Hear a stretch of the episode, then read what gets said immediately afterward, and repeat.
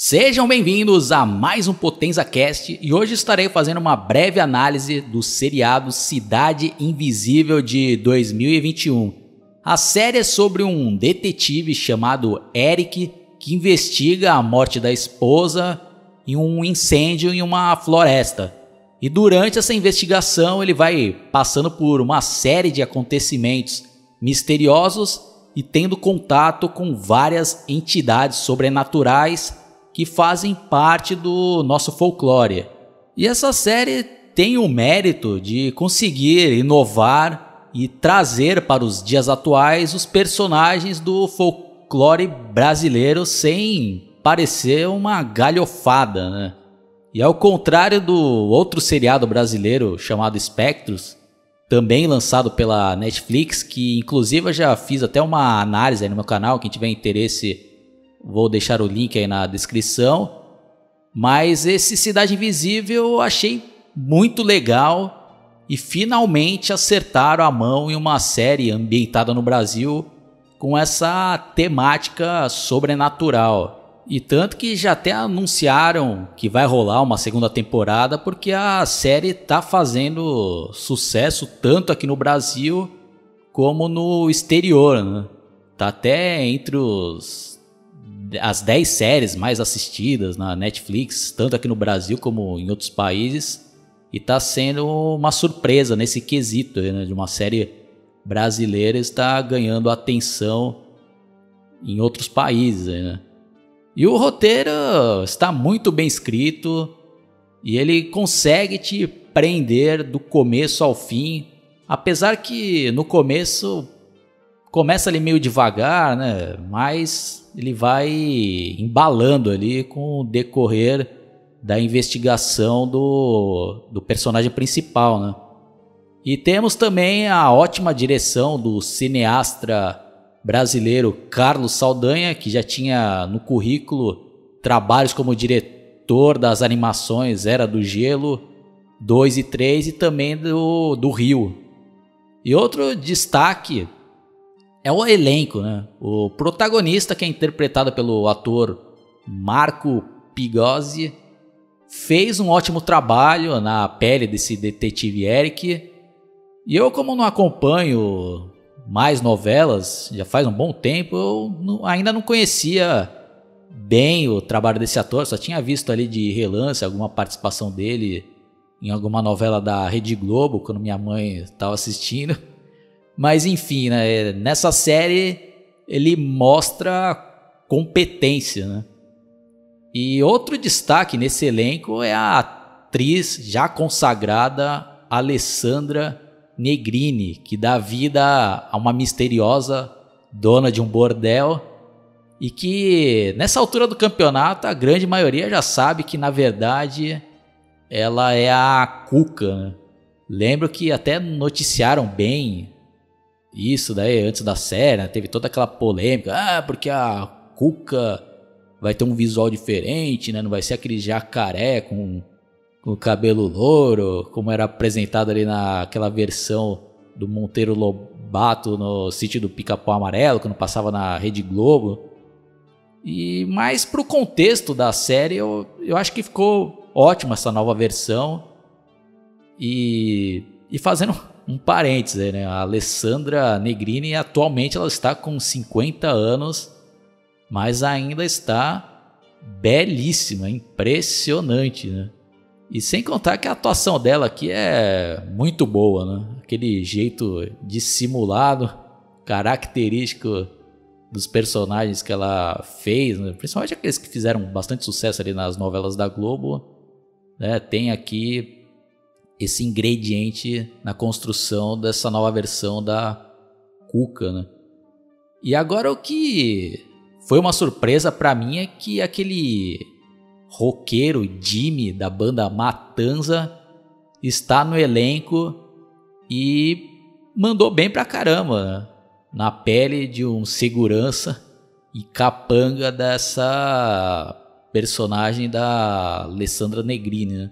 O cara mandou bem aqui, né? Sem contar que ele tem um visual legal ali e que condiz com o personagem, né? Mas na verdade todo o elenco foi muito bem escolhido. Não vou ficar falando aqui ator por ator, mas não achei nenhum ator ruim aqui, muito pelo contrário. E a série tem aquele padrão internacional Netflix, com aquele mesmo estilo de fotografia, com bons efeitos especiais. E isso não é um demérito, né, na minha opinião. Acho que apesar de ficar um negócio bem padronizado, né, com aquele estilo de séries internacionais, mas fica claro aí que uma boa produção tem ali, né, um grande peso no resultado final, né? Bom, então antes de dar spoilers, já vou deixar minha nota, eu dou nota 8 para essa série, fica a minha recomendação para vocês darem uma conferida. E para quem ainda não assistiu, né, eu eu recomendo que vocês parem por aqui porque perde a graça se vocês já souberem, né, o que eu vou comentar aqui, porque tem várias surpresas a série, principalmente a reta final ali, né? Então já fica meu aviso. Bom, agora eu vou falar de coisas aí que eu gostei, né? Começando dessa nova roupagem e essa imaginação dos roteiristas de como estariam hoje em dia essas lendas do folclore brasileiro, caso elas existissem mesmo na vida real, né? Apesar que tem muita gente que, que acredita mesmo, né? fica da fé de cada um. Bom, mas enfim, né? Achei bem legal essa reimaginação de como eles estariam hoje em dia no mundo atual. Acho que ali o Saci ficou bem legal ali na pele de um de um moleque ali, né? Um moleque morador ali, até de rua, que tem, né? Aquelas características clássicas dele, de ser um moleque bem da zoeira, brincalhão, né? E que até usa uma perna, uma prótese ali na, na perna, né? Aí no decorrer da série a gente vê ali, porque no começo a gente não sabe que ele é o Saci, né? Mas também ele, né, demonstra ali que tem aqueles poderes se é que diz, podemos dizer assim, né, de criar aqueles redemoinhos. Né? E também tem aquela característica clássica dos malandros brasileiros, né? Mas aí com o decorrer do, da série a gente vai vendo que ele tem realmente ali um bom coração, porque no começo a gente ainda fica na dúvida ali, né? E a reimaginação da Cuca também achei bem legal, funciona bem aí no contexto da série, como já tinha comentado ali no começo que ela tem a característica ali de ser uma feiticeira que dá a entender que ela não envelhece, né? Dá a entender não, né? Fica claro ali, né? Porque tem até um outro personagem que ela tinha conhecido já né? no passado, que tem até uns flashbacks, ela tá com a mesma aparência, né? E os poderes que ela tem também são bem interessantes, né? Naquilo lá de meio que hipnotizar as suas vítimas e conseguir ali entrar no subconsciente delas e conseguir ali ver todos os medos né, das suas vítimas e sem contar aqueles efeitos especiais ali de quando ela se transforma numa borboleta que ficou, né, convincente, né? E essa atriz aí não, não tem erro, né? Acho que eu até agora nunca vi ela fazendo uma atuação ruim, né? Ainda bem que ela levou a sério esse papel aqui, na minha opinião, foi um dos destaques aí, né? E outra personagem que é bem importante nessa série, que é a Camila, que ao decorrer ali dos episódios a gente acaba descobrindo que se trata da Yara, né, a sereia brasileira, que é interpretado pela atriz Jéssica Cores, que eu também não conhecia e que mostra também muita competência, toda uma sensualidade e também a outra atriz belíssima, né? Aí temos também aquele núcleo da delegacia florestal, no qual o, o protagonista trabalha, né? E tem aquela parceira dele, que é a personagem Márcia, interpretada pela Áurea Maranhão, que também manda muito bem nesse papel. E uma das cenas mais impactantes dessa personagem é quando a Cuca entra na mente dela e vê ali né, os traumas que ela tem, né? Que foi muito bem feita essa cena aí, né? Bom, e falando um pouco aí da trama, né, de coisas que eu achei bem legal, apesar de quem assiste filmes de terror já viu ali algo parecido, mas também caiu bem aqui, né, na série que o protagonista ele vai, né, descobrindo ali várias entidades, né? E vai passando por vários casos ali misteriosos que fica difícil ele tentar contar para alguém ali, né? E todo mundo vai achando que o cara tá ficando louco ali, né? Tanto que até a, o, a parceira dele, né? E também o delegado ali da delegacia, em determinado momento, tem certeza que o cara pirou de vez, né? Até porque ele tá passando por todo aquele trauma, né? De lidar com a morte da esposa, né? Que ele também tá querendo fazer a investigação e os superiores dele lá manda cara se afastar, né? Que o caso já está encerrado, que foi realmente só um, um acidente, né? E ele tem toda aquela dúvida ali que pode ter ocorrido ali, sei lá, um assassinato, por exemplo, e tem todo esse conflito, né? E tem situações lá que chegou ao cúmulo de terem que mandar prender o cara lá, né? E a filha dele também é outra personagem importantíssima e que, é, pelo menos eu não, nunca imaginei que ela, né? De, ó, um aviso importantíssimo aqui, ó. Vai ter um spoiler que é um, uma das grandes surpresas da série, né? Que é quando ele acaba descobrindo que a entidade ali, né? Que é o vilão principal dessa série tinha se apossado da filha dele, né?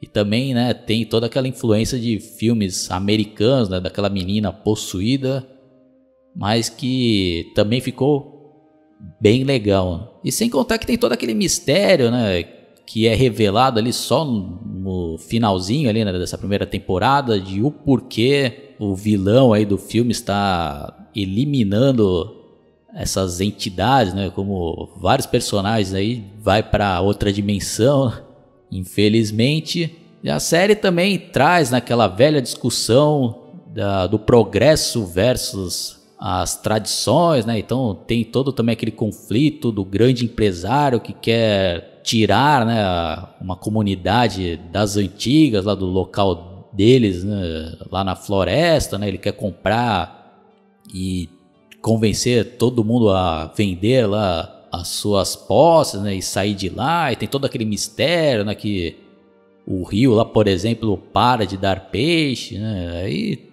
bom, eu também não vou ficar, né, nos mínimos detalhes, como eu já comentei, é uma breve análise, então acho que eu já vou encerrando por aqui, né, quem quiser deixar aí seus comentários, né, eu vou ter interesse em continuar assistindo quando sair aí a segunda temporada, foi uma ótima surpresa essa série, né? Espero que mantenham o nível ou até melhorem, né? Então é isso daí, pessoal. Quem caiu aqui pela primeira vez, fica meu convite para vocês se inscreverem no meu canal no YouTube. Se você estiver escutando esse podcast pelo Spotify, pelo Google Podcast ou em alguma outra plataforma, também fica meu convite é para vocês se inscreverem e darem uma fuçada aí nos meus canais que tem diversas outras análises. Entrem também na minha página analisando filmes no Facebook para trocar ideia com outras pessoas que têm esse nosso gosto em comum por filmes e outros, e outros assuntos relacionados à cultura pop. Abraço e até a próxima. Falou!